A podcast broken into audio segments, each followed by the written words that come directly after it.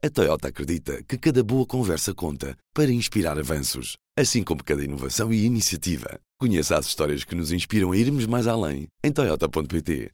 Os militantes do Partido Social Democrata escolheram um novo rosto que vai liderar os destinos do partido nos próximos tempos. Os militantes do Partido Social Democrata confiaram hoje em eleições livres e diretas a liderança nacional do nosso partido.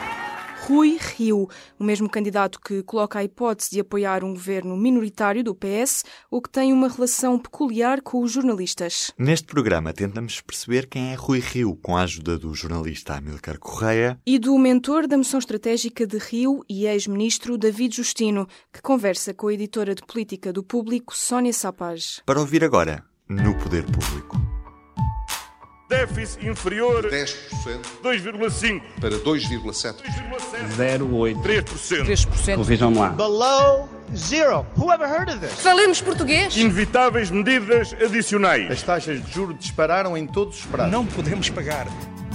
Este é o Poder Público, um podcast de política. Rui Rio foi eleito presidente do PSD. Venceu no passado sábado frente a Pedro Santana Lopes com 54,1% dos votos. A diferença de votos entre os dois candidatos foi de cerca de 10 pontos percentuais. Enquanto Rio varreu o norte do país, Santana conseguiu quase todo o sul, tendo vencido a segunda maior distrital, a da área metropolitana de Lisboa. No discurso de vitória, Rio agradeceu àquele que foi o oponente dele nos últimos meses. Agradecimento e saudação ao nosso companheiro Pedro Santana Lopes, que com generosidade e empenho se apresentou apresentou a estas eleições, permitindo assim um confronto de ideias que não só valorizam esta vitória, como enriquecem os nossos objetivos comuns. Disse que o PSD não é um clube de amigos. O PSD não foi fundado para ser um clube de amigos, nem foi pensado para ser uma agremiação de interesses individuais ou de grupo. E deixou ainda recados ao atual governo. O atual governo terá na nova liderança do PSD uma oposição firme e atenta mas nunca demagógica ou populista, porque nunca contra o interesse nacional.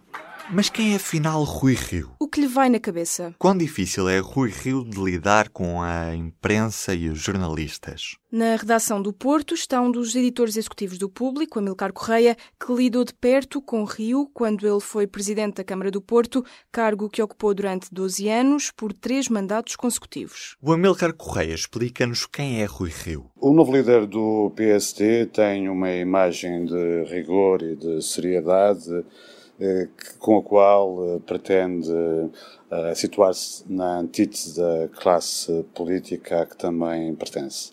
Mas essa imagem tem também um, um, um reverso que é o facto de uh, Rui Rio ser alguém obstinado e uh, francamente intolerante. O, a gestão dele na Câmara Municipal do Porto durante 12 anos deixou vários exemplos disso. Uma obstinação que tinha na, na gestão uh, orçamental e numa visão do interesse público, muito mais um, um reflexo de, de, uma atitude de, de, um contabilista do que propriamente de um, de um um gestor e depois eh, intolerante porque foram quase 12 anos ininterruptos de litígio, dada uma dificuldade de lidar com a crítica.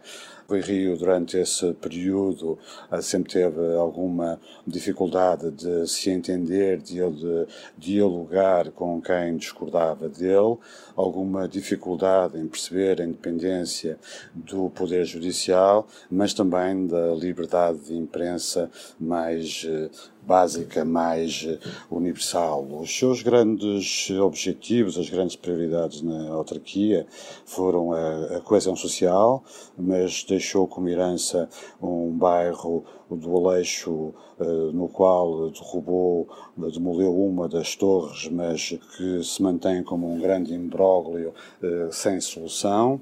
Tinha também como objetivo a requalificação urbana, mas a verdade é que essa requalificação urbana, durante o período em que foi autarca pouco uh, avançou, para além de um ou outro quarteirão.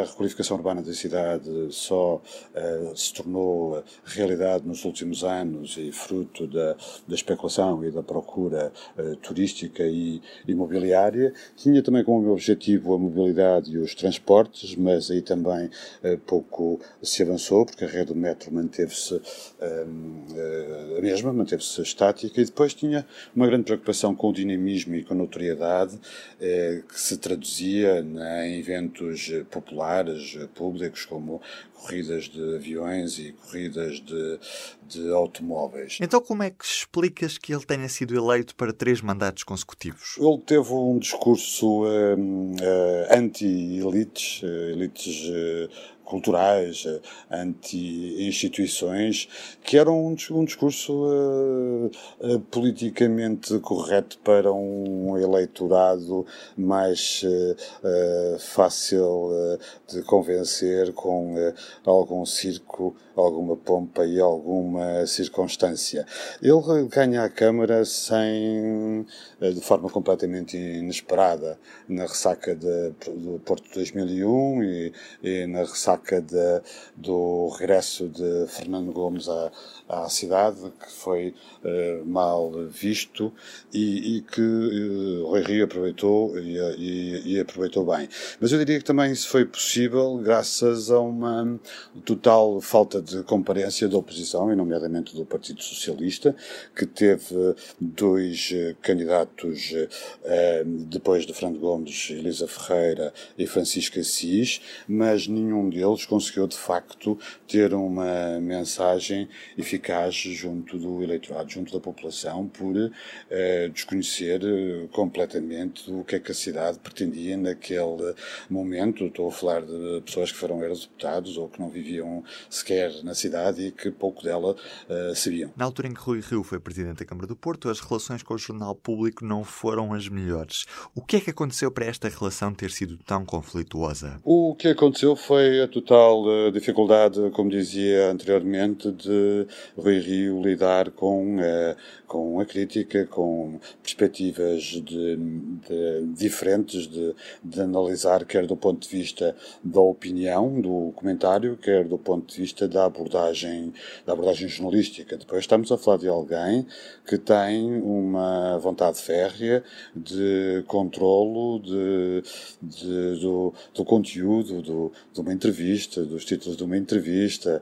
É alguém que, por exemplo, gosta de, de ser entrevistado por escrito, que tenha uma relação de desconfiança com a imprensa e com tudo o que lhe diga respeito, nomeadamente com, com a liberdade de, de, de expressão e de, com a liberdade da, da, da, atividade de um profissional como, como é um jornalista. Foi um somatório de, de, de casos, um somatório de, de visões eh, antagónicas e, de facto, o Rui Rio, durante esse período, nomeadamente em relação com o público, mostrou ter um total respeito por, por aquilo que é a liberdade de imprensa. Ouvimos a relação de Rui Rio com a imprensa na voz do editor executivo do Público, Amilcar Correia. Já a seguir, ouvimos alguém que lidou de perto com o novo presidente social-democrata, o mentor da moção estratégica de Rui Rio. Mas antes disso, há vários podcasts no público por descobrir. Em público.pt barra podcasts pode ouvir sobre política, desporto, questões de género ou humor, porque o público fica no ouvido.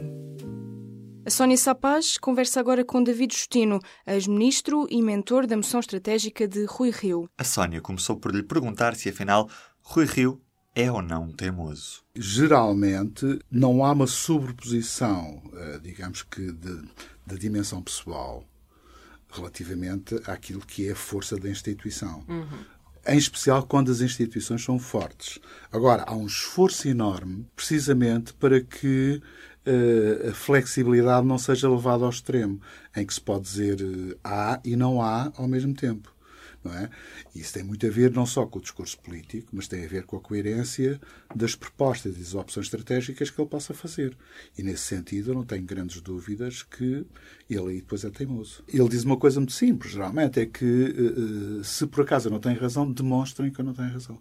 E se alguém demonstra? Ah, ele muda claramente. Trabalhou muitos anos com, com Cavaco Silva. Acha que os dois têm alguns pontos em comum? São duas pessoas, são duas personalidades muito diferentes. Não é? Na parte do respeito institucional, são iguais. Vá-se lá saber qual é o mais fervoroso, digamos, adepto da, da, da dimensão institucional. Na parte de, da visão do mundo, também são muito diferentes, até porque pertencem a gerações diferentes, não é? Embora sendo os dois economistas e tudo, mas a experiência política de um e de outro são completamente diferentes, os trajetos políticos são diferentes. E depois há que perceber como é que as pessoas reagem em contextos diferentes. Quer dizer, uma coisa é estar na Presidência da República, outra coisa é estar ou na Câmara do Porto, ou no grupo parlamentar do PSD, ou, ou à frente do partido. Na entrevista à RTP3, o, o atual líder do PSD disse também: A questão que se coloca, e é a questão mais importante, é que as campanhas eleitorais são absolutamente decisivas para os graus de liberdade que nós temos depois a seguir. E, portanto, se nós agora entramos numa situação em que prometemos tudo e mais alguma coisa que o eleitorado quer ouvir, a seguir estamos amarrados a isso e não podemos fazer o serviço público nos termos que ele deve ser feito. Que sinal é que esta frase nos pode dar? É uma coisa muito simples, é de que não prometas aquilo que não podes dar. Mesmo que possas invocar mais tarde que eu queria dar, mas não posso porque não tenho condições para isso. Ou seja, parte do princípio que quem ocupa um cargo destes tem que saber e tem que conhecer quais são as condições que vai encontrar e não ter surpresas. Nós tivemos uma sessão de governos em que muitas das promessas eleitorais não, não eram cumpridas e quando se invocava, precisamente, então, mas esta promessa não está a ser cumprida. Ah, mas eu não estava a contar também que a situação uhum. fosse assim ou fosse assado. E isso leva precisamente a um descrédito, eh, digamos, da própria ação política. É por isso é que quando na moção falamos de uma ética, a ética não é só uma ética individual, é uma ética da cultura política. É? E, portanto, esta cultura distribucionista de prometer, uh, digamos, com benefício uh, em, em troca de um voto, não é? É algo que, na nossa perspectiva, uh, não é fácil, nomeadamente quando aquilo que há para distribuir não é muito. Diria que hum, Rui Rio pode surpreender os portugueses com o seu estilo de liderança. E nesse caso, se sim, qual é? Ele é centraliza, delega, decide sozinho, ouve? Ele tem uma atitude colaborativa muito forte. Mas a última palavra é dele. E desde que as pessoas percebam que é assim, eh, as regras estão definidas e sabemos até onde é que podemos ir. E, portanto, o problema é quando não se sabe quais são as regras, não é? E, portanto, é uma pessoa que se revela muito aberta, até porque temos uma relação de proximidade muito grande e, portanto, a abertura não há ali desconfianças, não é?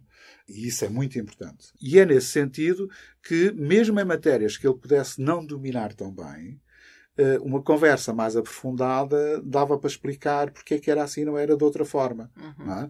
E, portanto, nesse aspecto, ele é uma pessoa que aprende rapidamente, em primeiro lugar, e, em segundo lugar, essa ideia da teimosia e de alguma arrogância de conhecimento não corresponde à verdade. E atendendo às características todas de que já falámos e à quantidade de assuntos pendentes na política portuguesa, desde o financiamento dos partidos aos diplomas da transparência, estes mais recentes, uh, que estão à espera do novo líder do PSD, uh, quais entende que serão as prioridades? Tá, há uma coisa é a capacidade que nós temos de definir as prioridades. E nessas não temos, porque elas já estão em cima da mesa. Uhum.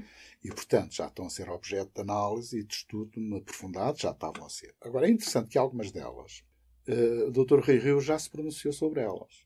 E aquela moção não é só para dois anos. Aquilo é uma moção que vai muito para além. Aliás, devo-lhe dizer, acho que nunca falámos nisto, uh, nem é público, mas não vejo problema nenhum em, em confessá-lo. Uma das hipóteses é que a moção chamava-se Portugal 2030.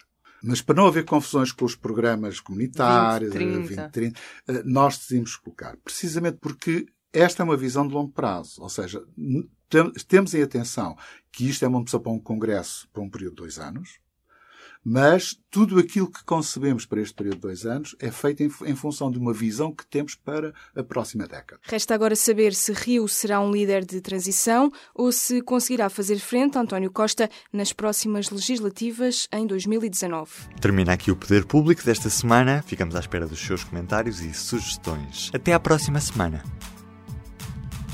Poder Público, com Inês Ameixa e Ruben Martins. Subscreva estes e outros programas no iTunes, SoundCloud e aplicações móveis. Esta semana também com Sónia Sapage. A Toyota acredita que cada boa conversa conta para inspirar avanços, assim como cada inovação e iniciativa. Conheça as histórias que nos inspiram a irmos mais além em Toyota.pt.